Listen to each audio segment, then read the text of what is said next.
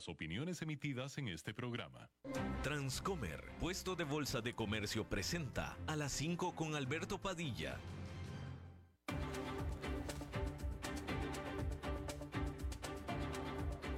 Inicia a las 5 con Alberto Padilla. Un programa diseñado con el objetivo de llevarte diariamente un tema de actualidad, acompañado siempre de reconocidos editorialistas, de lunes a viernes a las 5 de la tarde por CRC 89.1 Radio, a las 5 con Alberto Padilla. Hola, ¿qué tal? Saludos, bienvenidos a esta emisión de A las 5 con su servidor Alberto Padilla. Muchísimas gracias por estarnos acompañando.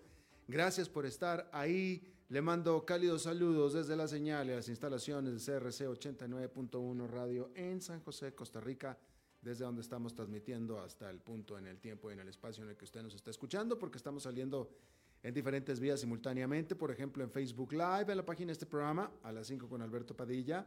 Estamos transmitiendo también en el canal de YouTube de este programa. Estamos en podcast, en las principales más importantes eh, plataformas para ello, como Spotify, Apple Podcast, Google Podcast y otras cinco importantes más. Aquí en Costa Rica este programa que sale en vivo en este momento a las 5 de la tarde, se repite todos los días a las 10 de la noche aquí en CRC 89.1 Radio. En esta ocasión me acompaña al otro lado de los cristales, tratando de controlar los incontrolables, el señor Pablo Calderón y la producción general de este programa, siempre poderosa desde Colombia, a cargo del señor Mauricio Sandoval. Hay que comenzar informándole que la Agencia de las Naciones Unidas para los Refugiados de Palestina dijo y advirtió que se quedaría sin poder operar en Gaza, puesto que se va a quedar sin combustible, la cual, los cual, el, el cual combustible necesita para operar equipo hospitalario y proveer agua potable y que esto sería en menos de 24 horas, es decir, de acá hacia el jueves. La agencia dijo que está protegiendo a casi 600 mil palestinos en eh, edificaciones de las Naciones Unidas a lo largo y ancho de todo el enclave de Gaza. Mientras tanto, Antonio Gutiérrez, el secretario general de las Naciones Unidas, dijo que estaba impresionado, shocked en inglés lo dijo, dijo que estaba impresionado por las malas interpretaciones de los comentarios que dijo el martes. Hay que decir que Gutiérrez dijo, dijo que el ataque de Hamas, el cual condenó, porque lo condenó, no sucedió en un vacío. A, esto, Israel reaccionó eh, furiosamente en voz del el embajador israelí en las Naciones Unidas y advirtió que bloquearía a los empleados de las Naciones Unidas de recibir visas para operar en Israel. Así como el enviado israelí a las Naciones Unidas llamó a la renuncia de Antonio Gutiérrez. Déjeme le digo que en esta, eh, yo estuve viendo, no sé si usted lo vio también, pero yo estuve viendo, uno, lo que dijo eh, el secretario general de las Naciones Unidas, Antonio Gutiérrez, y dos, la respuesta del embajador israelí ante las Naciones Unidas ahí en, el, eh, en la reunión del Consejo de Seguridad de las Naciones Unidas. Y francamente, la, la, posición, discúlpeme lo que voy a decir, pero la posición del embajador, si no es que israelí, ante lo que dijo Antonio Gutiérrez, fue muy talibana, discúlpeme, muy talibana, porque Antonio Gutiérrez condenó el ataque de Hamas, lo condenó, también criticó la respuesta de Israel, pero en el contexto de las grandes cantidades de civiles que están siendo muertos, literalmente. Y lo único que dijo, bueno, eso fue lo que dijo Antonio Gutiérrez, y después pidió un cese al fuego humanitario, y así lo dijo, estoy pidiendo un cese al fuego humanitario para poder ayudar a la población civil. Eso fue lo que dijo. Y ante eso la respuesta del embajador de Israel fue, ¿cómo puede ser posible? Y estoy siendo lo más literal posible. ¿eh? Le dijo, ¿cómo? Lo que sí le dijo fue, señor secretario general, ¿en qué mundo vive usted? ¿Cómo puede ser posible que esté pidiendo un cese al fuego en estas circunstancias? Eso fue lo que le dijo. Y después le pidió que renunciara. Entonces, la verdad es que eh, nadie, es que nadie, o sea, me, parece que en esta sí, Israel o la posición de Israel o lo que dijo el embajador de Israel en Naciones Unidas fue demasiado, ciertamente intolerante, pero yo diría hasta talibán. Porque finalmente de lo único que estaba hablando Gutiérrez, que es de lo mismo que está hablando todo el mundo, todo el mundo, y quizá Gutiérrez representó más claramente el sentimiento de todo el mundo, es la de la protección a la población civil. Al final eso era lo que estaba diciendo Antonio Gutiérrez, condenando el ataque de Hamas precisamente por ser sobre población civil y la respuesta de Israel que tendrá todas las intenciones que sean, en cuanto a eliminar a Hamas, si quiere destruir a Hamas, si quiere sacar a Hamas del poder y quiere hacer todo lo que quiera hacer con Hamas, pero se está llevando de corbata a la población civil y esa es una realidad. Que si es, que si es culpa de Hamas, puede ser. Que si Hamas los está poniendo de, de escudo, también puede ser. Pero el punto es que son misiles israelitas los que están matando a civiles. Ese, ese es el punto y ese es todo el punto. Y lo que estaba diciendo Antonio Gutiérrez es, hay que buscar la manera en que hagan lo que quieran hacer con Hamas, pero no sacrificando a civiles. Y si jamás no se preocupa por ellos, preocúpense ustedes. Si jamás son los animales, bueno, ustedes pórtense israelíes como humanos, pero pensemos en la población civil. Básicamente, ese fue el mensaje de Antonio Gutiérrez. Y la reacción de el embajador de Israel fue francamente, de nuevo, talibana, yo creo que es la mejor manera de escribirla, talibana. Y después, eh, eh, eh, lógicamente diría yo, Antonio Gutiérrez se mostró impresionado. Porque sí, o sea, de la intolerancia, de la, de la, de la, de la cegazón, de la sordera del embajador de Israel.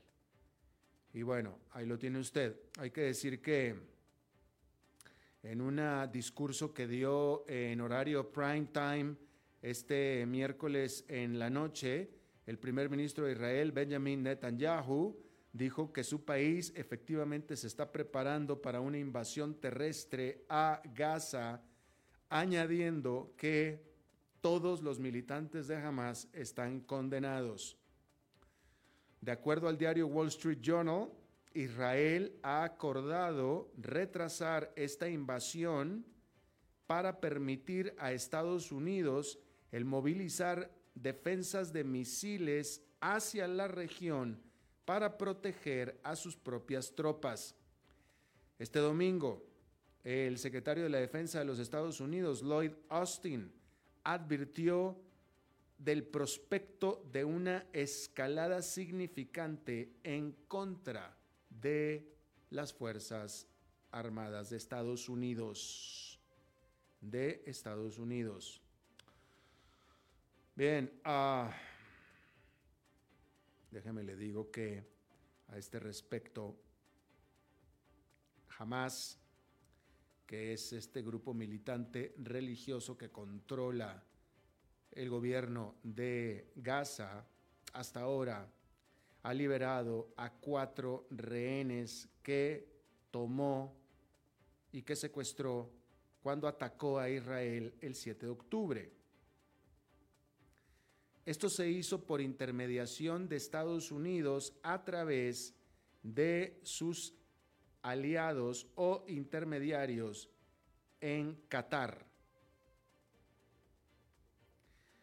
El sentimiento de alivio que se sintió por la liberación de estos rehenes es eh, mixto entre las familias de estos, puesto que se piensa y se calcula que tienen todavía 220 rehenes en Gaza. Y hay enojo hacia el gobierno de Israel que se tiene la percepción de que no está mucho más involucrado en tratar de asegurar la liberación de los rehenes. La realidad es que los mensajes que está lanzando el gobierno de Israel es vamos a destruir a Hamas, Hamas está condenado, Hamas se va a acabar, pero no incluso llegaron a decir que incluso llegaron a decir que y así lo dijeron que contaban ellos a ver, ¿cómo, puedo parafrasearlo de manera correcta? Lo que dijo el gobierno de Israel es que esperaban ellos que su incursión terrestre fuera a costar vidas de los rehenes. Y que, si ese era el costo de, de eliminar con Hamas, entonces era el costo. Entonces usted ya se imaginará cómo están los familiares de estos rehenes. Por tanto, se reporta que las familias de los rehenes han estado tomando control de la situación y tomando medidas de su propia mano, estableciendo un centro de comando en Tel Aviv, en el que trabajan cientos ya de voluntarios de todo tipo de disciplinas. Hay equipos de exdiplomáticos que están haciendo eh, enlaces con gobiernos extranjeros hay también involucrados ex jefes, espías israelíes o, ex, jefes de la inteligencia israelí que están sirviendo como negociadores. Asimismo se reporta que empresas tecnológicas israelíes, que hay muchas y muy buenas, han estado eh, haciendo investigación a través de miles de horas de videos en redes sociales para encontrar evidencias y señales de los rehenes. Este tipo de presión por parte de las familias organizadas ha estado obligando al gobierno, ha estado torciéndole la mano y la voluntad al gobierno de Israel, el cual, como le estaba diciendo, originalmente se mostró inclinado a apresurarse a entrar a Gaza sin tener cuidado o respeto por la seguridad de los propios rehenes, los cuales, por cierto, son de 30 nacionalidades, no nada más son israelíes. Ahora, por presión de estas familias organizadas, el gobierno anunció que el rescate de los rehenes es una prioridad principal. Si acaso eso pareciera que deja de serlo, las familias ya advirtieron que se lanzarán a las calles de Tel Aviv a protestar. Y de nuevo, otro caso más de los que se están preocupando por la vida de los civiles, sean rehenes o no, o no sean rehenes cosa que no está haciendo el gobierno de Israel. Así es que ahí tiene usted eso. Ah, cambiando de tema, hay que decir que ya por fin la Casa de Representantes de los Estados Unidos, que es la Cámara Baja, se las arregló ya para poder establecer un vocero, un speaker ya permanente. Y este es Mike Johnson, el representante de Luisiana.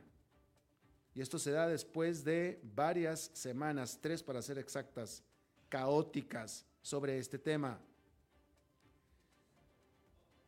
Y bueno, ahí lo tiene usted, ya el Partido Republicano, el cual está sumamente dividido, en esto pudo encontrar algo de consenso y ya tienen a su representante en la forma de el vocero de la Casa de Representantes. El presidente de China, Xi Jinping, se reunió de manera sorpresiva con el gobernador del estado de California, Gavin Newborn, mejor dicho, Newsom, Gary Gavin Newsom, en la capital de China, en Beijing. Este político estadounidense demócrata dijo que habían ellos hablado de las maneras de acelerar el progreso sobre el cambio climático. Más temprano, Xi Jinping había hecho un llamado por relaciones estables con Estados Unidos antes de una visita que hará a Washington el canciller chino Wang Yi, mientras que el propio Xi Jinping se espera se reúna con el presidente Joe Biden en noviembre. Ya que estamos hablando de China, hay que decir que China y Colombia hicieron una mejora, mejoramiento en sus relaciones diplomáticas, pasando a ser ahora socios estratégicos después de una reunión que tuvo el presidente de Colombia, Gustavo Petro, con el propio Xi Jinping. Ambos líderes firmaron 12 acuerdos de cooperación, incluyendo el comercio de carne. Colombia es para China un socio estratégico en el continente americano y es uno de los 10 países sudamericanos con los cuales China, China ha elevado sus relaciones a este nivel de socio estratégico en su búsqueda de China de ganar influencia económica y geopolítica en la región.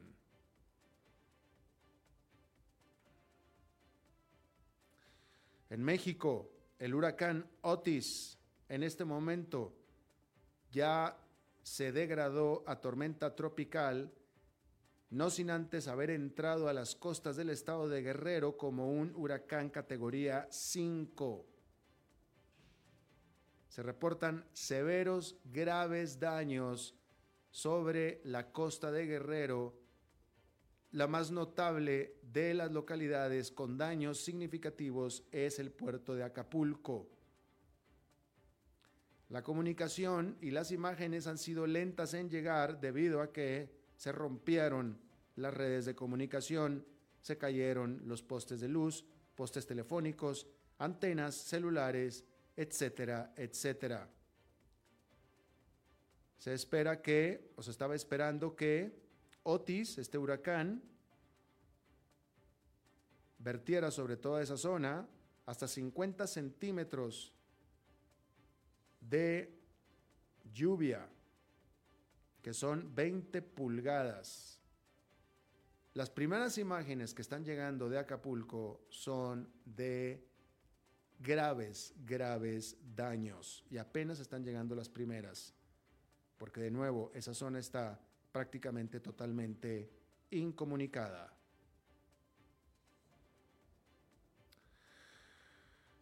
Bien, hay que decirle que eh,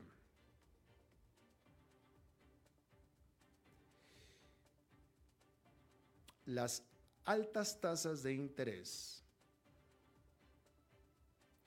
que tanto afectan a los consumidores, a usted, si usted tiene un crédito en dólares, estamos hablando en dólares, pero bueno, en cualquier caso, si usted tiene un crédito de tarjeta de crédito, de tarjeta de consumo, para su automóvil, quizá para su casa incluso, y las tasas de interés están aumentando, entonces su crédito se encarece, eso le afecta a usted.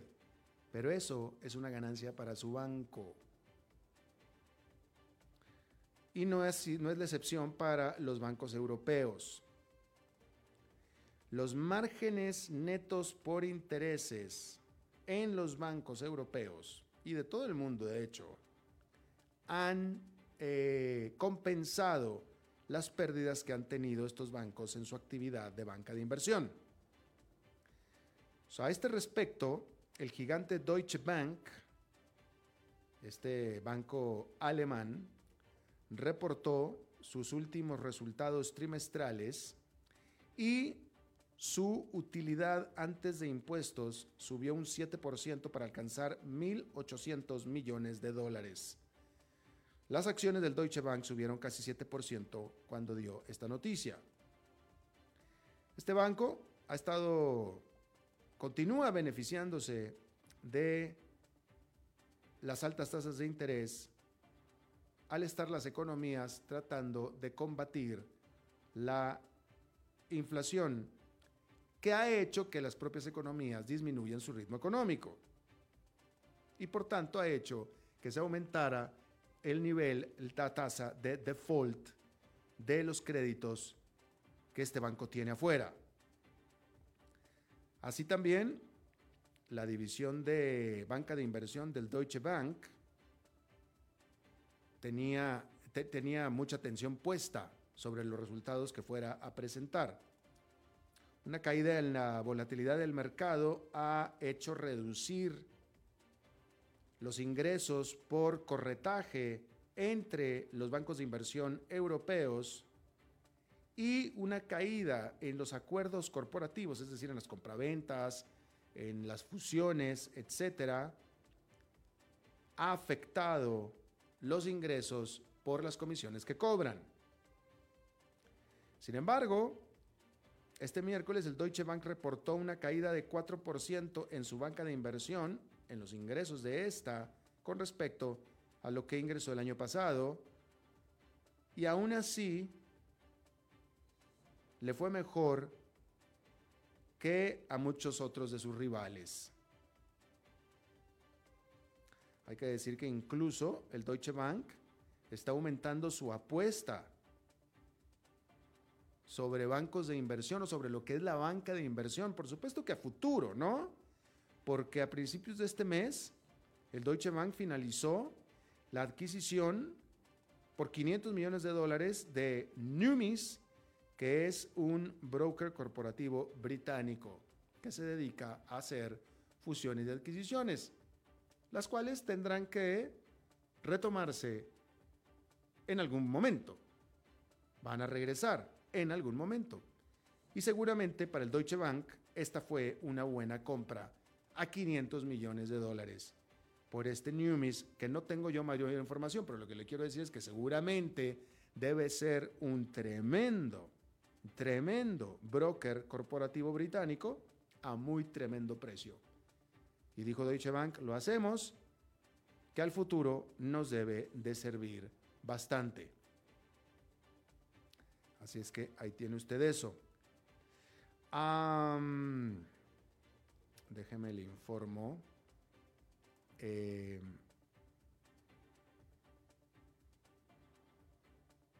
hay que decir que en China, donde una gran parte, China toda la economía está en problemas, pero la que tiene grandes, grandes problemas es la industria de desarrollo de bienes raíces, que es un elemento muy, muy grande de China.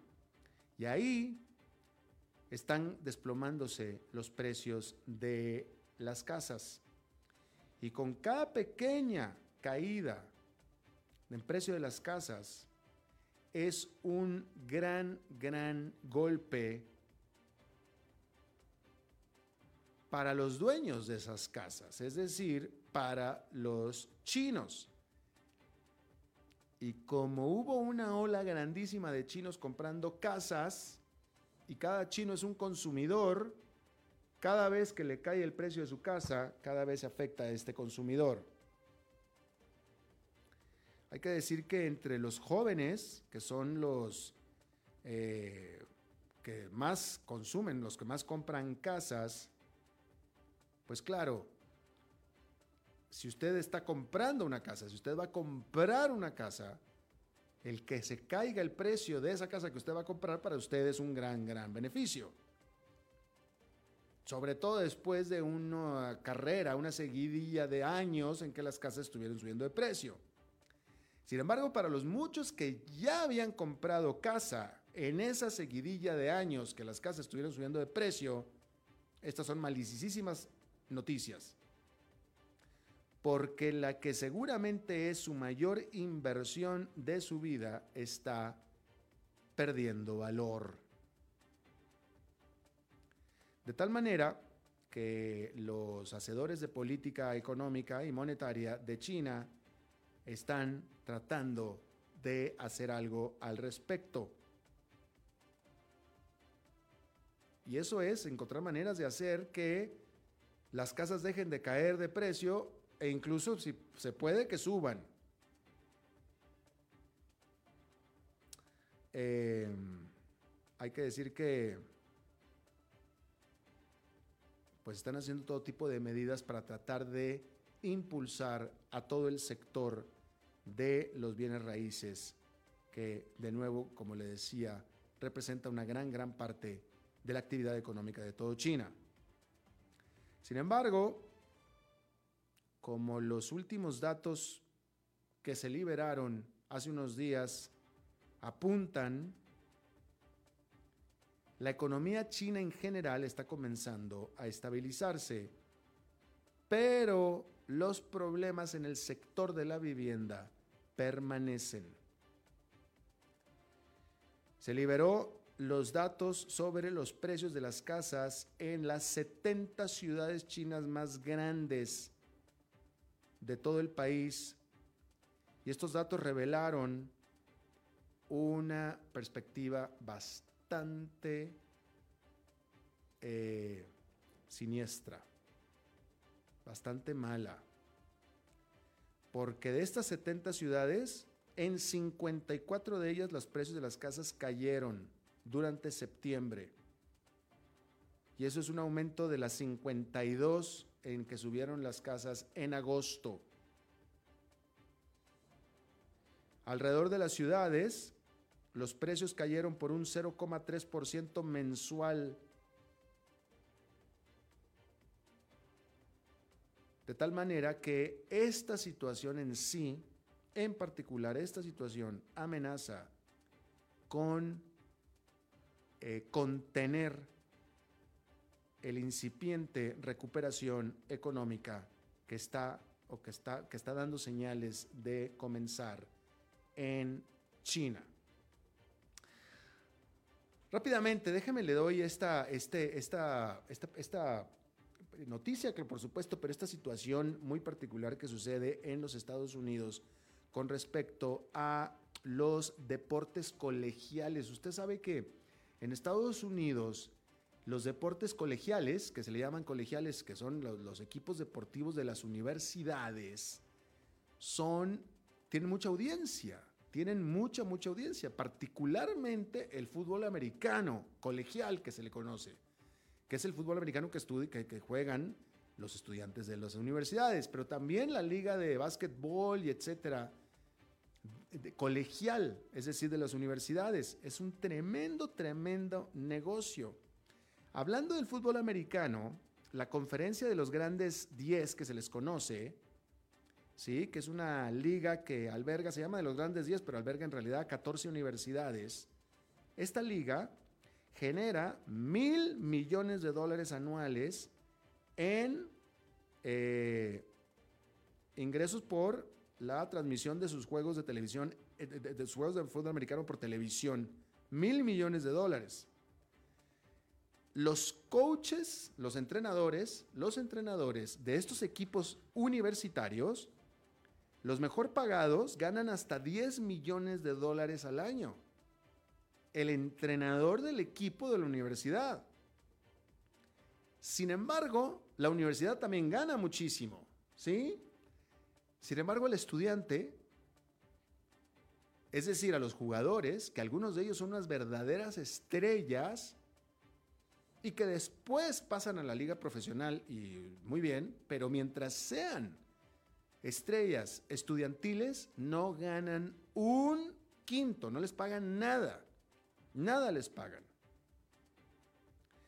La Asociación Nacional de Atletismo Colegial que es esta organización que es la que establece las reglas, prohíbe que los estudiantes sean pagados.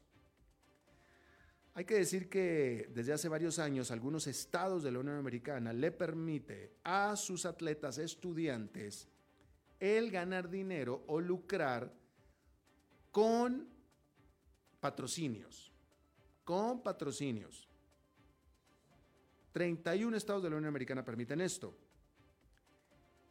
La idea es que pueden ellos ser compensados por el uso de su imagen y de su nombre, pero no por jugar.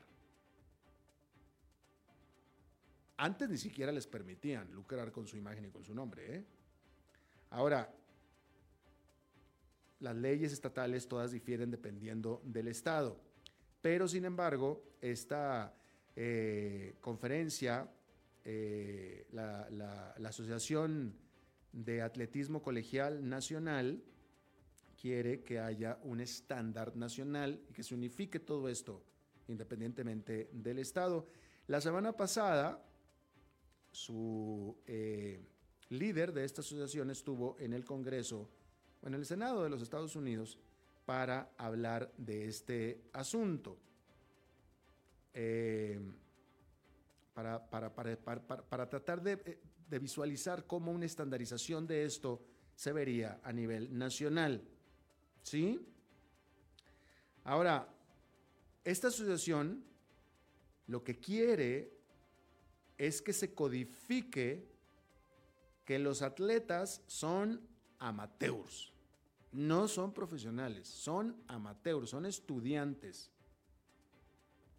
Así es que, por ejemplo, los atletas que están eh, en la universidad con becas deportivas pueden tener, por supuesto, su educación pagada e incluso su vivienda, su alimentación y hospedaje pagado, pero que jamás pueda permitirse que sean considerados como empleados de la universidad, de sus universidades,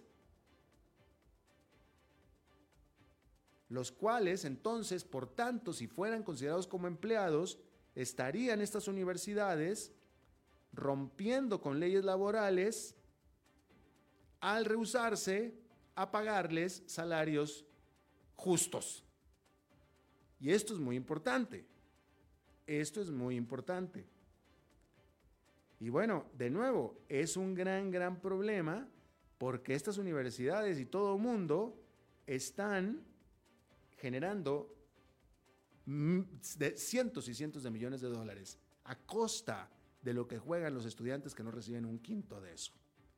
Así es que lo tiene usted. Vamos a hacer una pausa y regresamos con nuestra entrevista de hoy. A las 5 con Alberto Padilla por CRC 89.1 Radio. Ok, ya te has reído con nosotros, has aprendido con nosotros y nos hemos conocido más, pero es hora de ponernos serios. El mejor momento para invertir fue hace 10 años y el segundo mejor momento para hacerlo es hoy. Entra a transcomer.com, convertite en un inversionista y transforma tu destino.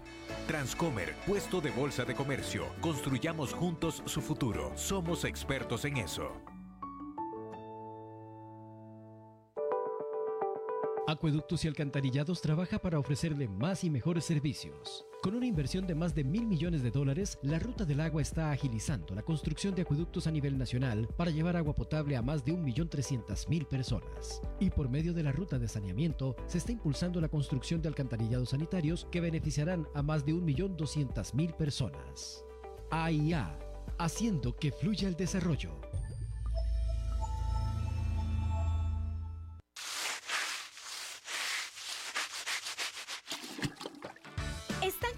De limpiar tanto el piso de su casa. No sufran más. Cambien esta cerámica con porcelanatos pulidos antibacteriales y súper fáciles de limpiar. En Porcerámica, número uno en porcelanatos.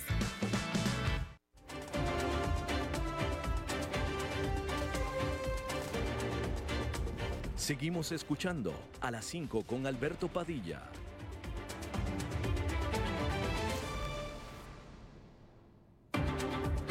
Gracias por continuar con nosotros. Ah, le damos la bienvenida a nuestro eh, analista recurrente de temas petroleros que se une a nosotros desde la capital petrolera de Occidente, que es Houston, Texas, nuestro querido experto análisis de Jaime Brito. Mi querido Jaime, ¿cómo estás?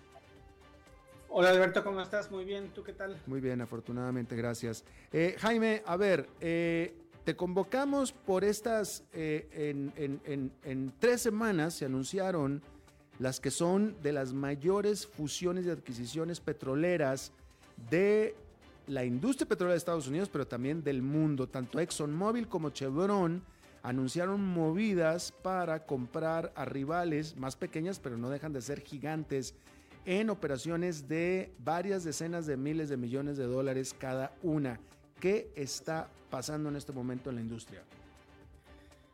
Bueno, Alberto, me, da la impresión, bueno, primero que nada, muchas gracias de nuevo por invitarme y saludos a tu audiencia. Me da la impresión de que estamos en uno de esos periodos en que después de una tormenta hay una calma y la gente se sentó a pensar dónde había oportunidades para usar el dinero que se tiene en la mano, ¿no? me parece que es, es claro que hay empresas que de la pandemia para acá económicamente, financieramente han tenido buenos resultados. Venimos de periodos de tasas de interés históricamente bajas, de acceso a dinero eh, bastante fácil para grandes corporaciones de todo tipo, no nada más energético que se aprovecharon eh, e, este, esta temporada de tasas de interés bajas para recomprar acciones, para fortalecer internamente las finanzas de las empresas. Y ahora me parece que viene el siguiente paso, que es eh, el tomar acción aprovechando a lo mejor eh, diversas fuerzas que se están moviendo en el mercado, algunas de ellas contradictorias, aprovechando tal vez que algunas empresas están buscando eh, abandonar o dejar de invertir en el sector petrolero para poder potencialmente dedicarse a otras cosas o a enfocarse en energías renovables. Y en este sentido me parece muy claro que dentro de todo este mar, y lo hemos discutido Alberto contigo, este mar de noticias o de pronósticos que de los últimos 5 o 7 años para acá se ha mencionado de que los renovables vienen fuertes, de que va a dejar de existir el motor de combustión interna, de que ya no hay futuro para el petróleo de aquí al 2030, al 2035, queda muy claro en, posiciones muy fuertes, muy, muy eh, firmes de parte de la OPEP eh, y de parte de empresas como e, ExxonMobil y, y Chevron en este caso, que ellos sí ven que existe todavía un gran, un largo periodo de tiempo para el petróleo y están posicionándose para tener cada vez más activos y ser más eficientes y garantizar un crecimiento de aquí a largo plazo. Me parecen decisiones de inversión bastante acertadas. Eh, habría que discutir ahí los detalles de cuánto pagó cada una y si fue justo no, si sobrepagaron, etcétera, pero me parece que son acciones bastante acertadas en estos tiempos. Eh, si mal no recuerdo, sin nada más de pura memoria, una operación fueron de 60 mil millones de dólares y la otra por 55 mil. Eh, em, eh, Jaime, la información que yo leí fueron de medios no especializados en el término en, petróleo, lo leí en, en canales de noticias financieras, pero en ambos casos la compra que hizo Chevron de Hess y la que hizo ExxonMobil, según la información disponible, eran empresas que compraron, que estaban fuertemente eh, invertidas o, concentradas hacia el shale oil, al petróleo del esquisto. ¿Es esto en realidad así? Y si es así, ¿por qué? En el caso específico de la inversión que hizo ExxonMobil para la adquisición de Pioneer, existe una, una gran sinergia, Alberto, entre, imagínate que tienes un mapa enfrente de ti con todo lo que es el sur de Estados Unidos, tienes a Texas y a Nuevo México, y entre estos dos grandes estados, ExxonMobil tenía una gran cantidad de activos en el esquisto de un lado, en una cuenca, y Pioneer tenía del otro lado de la cuenca. Entonces, al hacer esa adquisición, eh, tiene un perfecto, eh, una perfecta lógica, tiene perfecto sentido financiero de adquisición, porque entonces se fortalece totalmente su capacidad de producción. Y bueno, estamos hablando de una empresa, la más grande del mundo, que tiene ahí toda la tecnología, los proveedores de servicios, mano de obra, experiencia, investigación y desarrollo. Le está sacando mucho petróleo a varios pozos de esquisto, pues qué mejor que comprar los que tienes enfrente de, tu, de tu calle y, sigues haciendo economías de escala y todo, ¿no? En ese sentido específico fuese la sinergia, eh, Alberto, respondiendo a tu pregunta. Y en el otro, la inversión que tiene que ver con Chevron y GES, es correcto, también hay adquisición de activos de esquisto, pero también GES tenía activos que tienen que ver con la, nueva estrella de, la industria petrolera, ¿no? Que es todo lo que tiene que ver con Guyana, con eh, reservas petroleras en el, bloque de Starbrook de, de, Guyana. E incluso me parece que tiene algunos activos que tienen que ver con gas natural en Asia, en el, sureste de Asia. Entonces, en ese sentido, me parece que la inversión de Chevron es más global, más extensa en portafolio y no enfocada totalmente al esquisto. Eh, sin embargo, la de Exxon pareciera que sí. Déjame te pregunto, ¿qué está pasando entonces con el esquisto? La cual eh, fue el esquisto, y, esto lo vivimos juntos, o, yo contigo, si tú quieres, mi querido Jaime, como el esquisto, el shale oil, llegó a ser de Estados Unidos por un tiempo el principal productor de petróleo del mundo, y después esto se vino abajo se vino abajo la producción del esquisto, seguramente con los precios también. Seguramente con el aumento de los precios lo está haciendo más rentable, pero la pregunta es concreta. ¿Qué están viendo estas empresas, ExxonMobil, en el futuro, en el esquisto, que aparentemente están apostando que será rentable por el futuro por venir? Bueno, eh, una actualización muy rápida, Alberto. Hace dos semanas nos enteramos, gracias a la Energy Information Administration de los Estados Unidos, que los Estados Unidos ya están produciendo 13.2 millones de barriles por día de crudo. Ya se recuperó y se rebasó la producción petrolera que había de antes de la pandemia. Entonces, los Estados Unidos ya nuevamente son la, la gran potencia mundial de producción real petrolera. Y todo este crecimiento ha sido por el esquisto eh, no solamente, Alberto, ha habido un éxito, un, boom en la tecnología del esquisto desde que lo vivimos juntos y empezamos a platicar de esto en 2007, 2008, sino que los últimos cinco años, en particularmente de la pandemia para acá, ha habido un gran desarrollo en las tecnologías, un, gran, eh, una gran ganancia en las eficiencias. Hay tecnología eh, que nos tardaremos aquí una hora en, en, describir, pero que tiene que ver con, le están sacando mucho más barriles a cada pozo. Y eso es lo que ExxonMobil ve. Mira, si tú te tuvieras el dinero que tiene ExxonMobil y te dirían, a ver, ¿qué quieres comprar en el mundo, Alberto, para que puedas producir petróleo? Pues tú dirías, bueno, ¿dónde hay bloques disponibles que sean eficientes, que sean buenos? Eh, me puedo ir a Medio Oriente, a Afganistán, a Rusia, me voy a México a producir, a Brasil, Argentina, como está ahorita Argentina en la economía, y lo digo con todo el respeto del mundo para todas estas naciones, no hay una región eh, confiable, estable económicamente que te garanticen los regímenes gubernamentales que vas a tener un retorno en tu inversión. Y si aquí en Estados Unidos tienes los pozos, tú le sabes ya la tecnología, la has estado mejorando en los últimos cinco años, pues qué mejor, ¿no? Me, parece que esa sería la respuesta. Además de que ExxonMobil ve que de aquí a los próximos 30 años, va a seguir habiendo demanda mundial de petróleo. Evidentemente, sí, evidentemente que, digo, porque, a ver, eh, ayer justamente estábamos informando que la Agencia Internacional de Energía eh, prevé, ya habíamos hablado de esto también la vez pasada, pero prevé que el mundo llegará a su pico de consumo de petróleo y de gas esta misma década, antes de que termine eh, o que empiece el 2030. Pero eso sí, si es que, ponen la excepción, si es que los países se adhieren a sus compromisos de eh, cambio climático eh, acordados, los cuales de todos modos no están llegando ni van a llegar. Pero entonces lo que te quiero decir es que queda claro que ExxonMobil no hubiera hecho la compra esta que hizo, ni tampoco Shell, si estuvieran pensando que el pico de consumo de petróleo va a llegar en los próximos 6, 7 años, ¿va? Así es, Alberto. Y desgraciadamente la Agencia Internacional de Energía ya la hemos estado perdiendo, ya se ha convertido cada vez más en un poco, en un foco de propaganda ideológica que, en análisis objetivo. Desgraciadamente te lo dice alguien que ha estado leyendo sus reportes mensuales desde 1996 y desgraciadamente se nos ha ido de lado la, función de la Agencia Internacional de Energía. Eh, antes, ¿quieres decir que hay un cambio? ¿Antes no eran así? No, no eran así. O sea, siempre han tenido este, grandes ajustes, siempre han tenido números más exagerados y más positivos de demanda, precisamente.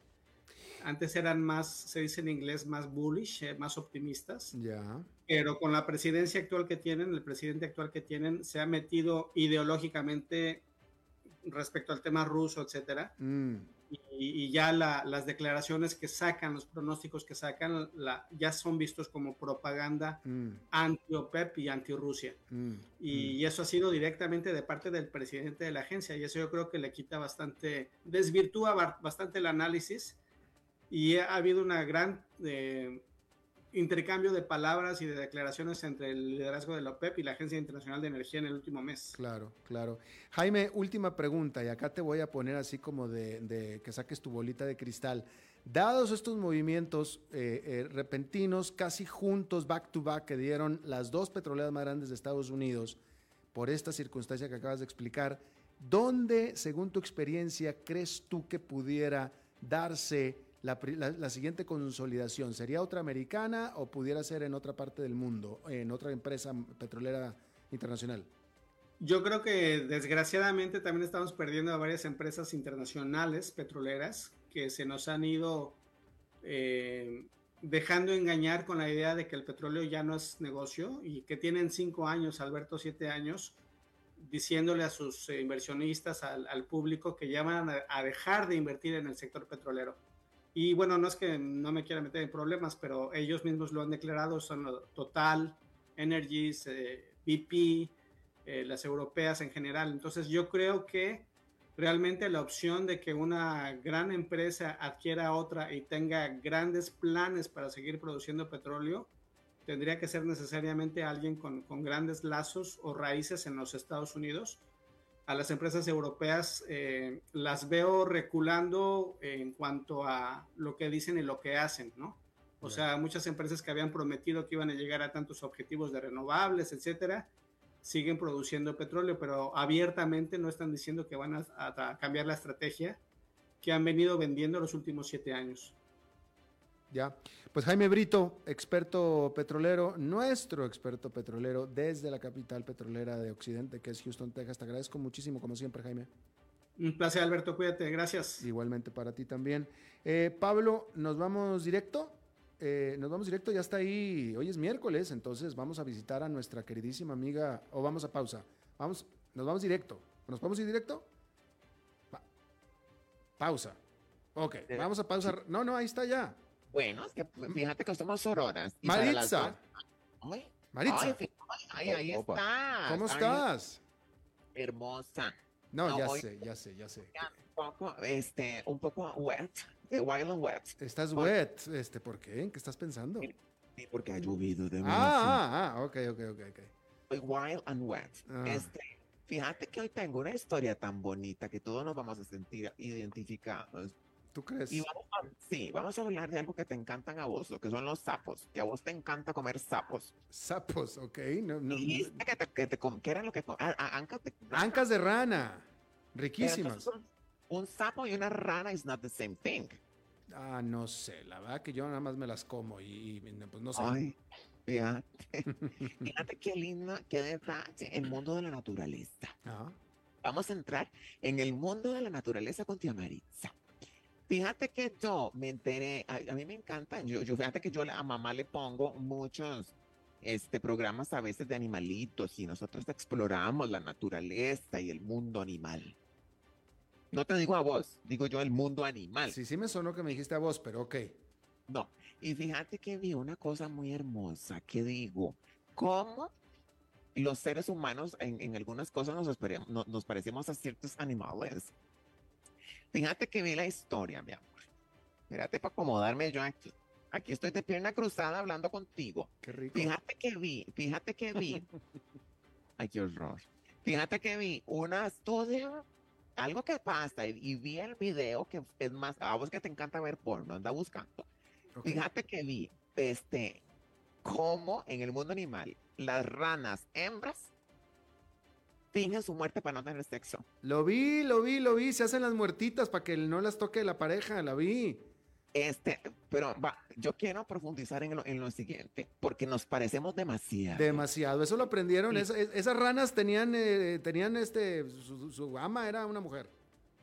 Fíjate, este, amigos y amigas de, lo desconocido y, amigas y amigas de lo, del mundo animal. Fíjate que las ranas hembras, es que esto hay que decirlo, no es que simplemente ellas quieren hacerse las muertas por, por flojas, no. Fíjate que las ranas suelen ser sometidas por los machos barbajanes para forzarlas a la reproducción. El mecanismo de apareamiento de las ranitas a veces puede eh, poner en riesgo la vida de ellas. Imagínate que se le amontonan entre tres a ver cómo el, que pueda primero. ¿Quién no se va a hacer el muerto, Alberto? ¿Quién no se va a hacer el muerto? Este, fíjate que tienen un, un, ya, ya ellas se reúnen todas en el estanque y se ponen de acuerdo.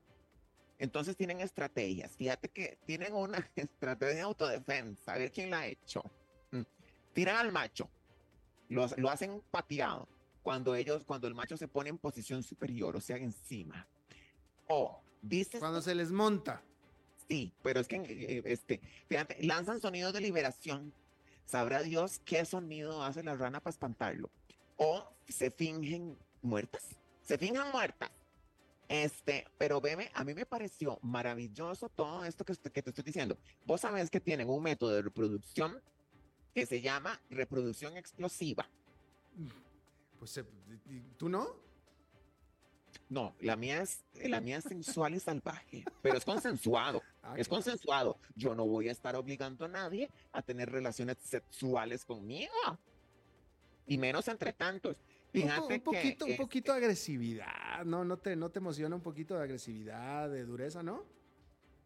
Bueno, de dureza sobre todo, pero de agresividad depende, porque eh, yo no sé si es que te gusta someter o ser sometido. Eh, decía María Félix, decía María Félix ella, que, el, acto, el acto sexual necesariamente siempre era un acto de agresión del hombre hacia la mujer, decía ella. ¿Tú estás de acuerdo con eso? No. No. Siempre no, que hay casos que sí, pero en una cuestión amorosa, en una cita romántica, en una relación donde los dos se aman y se dan como, como, como, como si no hubiera un mañana.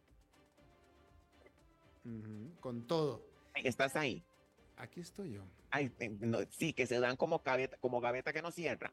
Este, pues yo no veo cuál es la cuestión agresiva. pero vos, sabés que las ranitas están en el estanque y hay una cosa que se llama, yo no sabía, veme como, como, como, como también aprendemos chispitas del saber, se llama amplexo, que es un abrazo, básicamente, así se llama el método, que es como un abrazo, este, ¿cómo se llama? Un abrazo de los machos a la, a, la hembra, ¿verdad? Y fíjate que, este, ahí le ponen los huevos. ¿Perdón? Como que le ponen los huevos. Ahí, ah, ah, la, hueva, dirás la hueva. ¿Qué es eso? Maritza. Perdón por dos. Al, Maritza. Alberto. Alberto, yo no me lo estoy inventando, mi amor. Es la forma de fecundación que le ponen los huevos a través del amplexo, que es la forma de apareamiento que el macho sujeta a su contraparte por la espalda y no la suelta hasta liberar su esperma.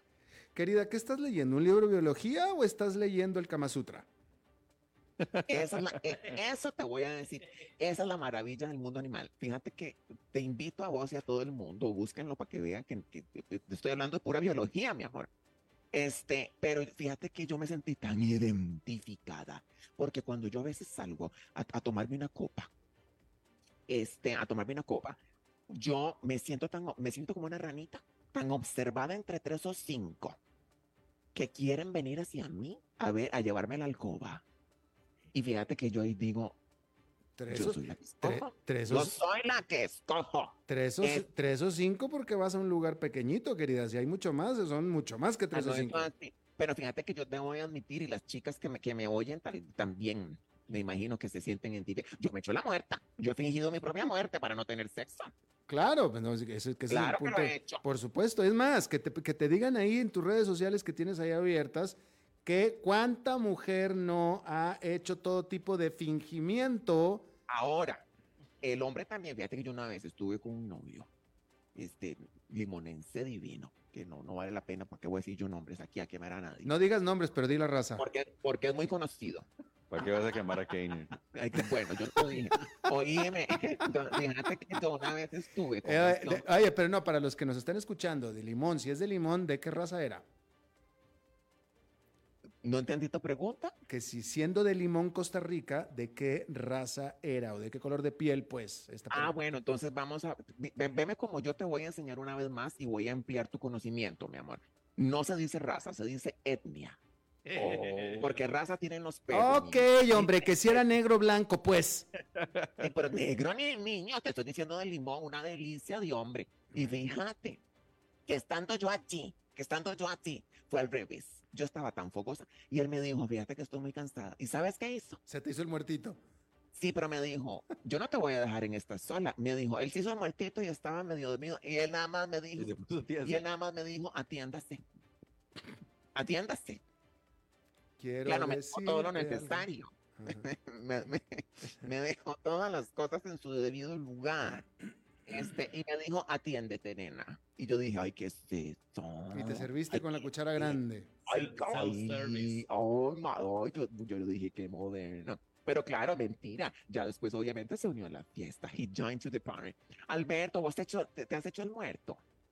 Yo no, no, no. He y ahora él siempre quiere. En algún momento, de fijo, no de fijo no quisiste o de, fijo no pudiste. No, pues tampoco estoy tan, tan bien y tan guapo como para que me ponga yo así y se sirvan solas. No, no, no, yo, yo tengo que buscármelas. Tengo que buscármelas. aunque, no, lo creas, Maritza.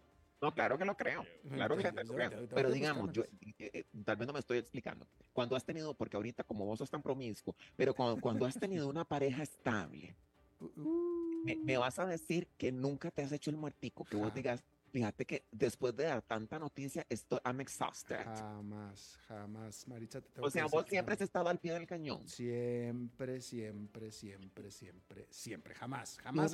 yo no puedo recordar una vez en mi vida que había dicho, yo hoy no tengo ganas, no puedo. Pero escúchate lo que estás hablando, Alberto. O sea, somos humanos. Bueno, en pues, algún momento, pero eh, eh, eh, bueno, pero es que tampoco, tampoco, tampoco lo tengo todos los días, Maritza. O sea, es decir, pero que te estoy hablando cuando tenías una pareja estable, porque somos seres humanos. Tampoco, cuando tenía una pareja estable, tampoco tenía. Menos Pero menos, menos aún. Listen to, me, listen to me. Puede ser que yo hoy sí quiera y mi pareja no. Entonces, ¿qué hago? ¿Qué hago?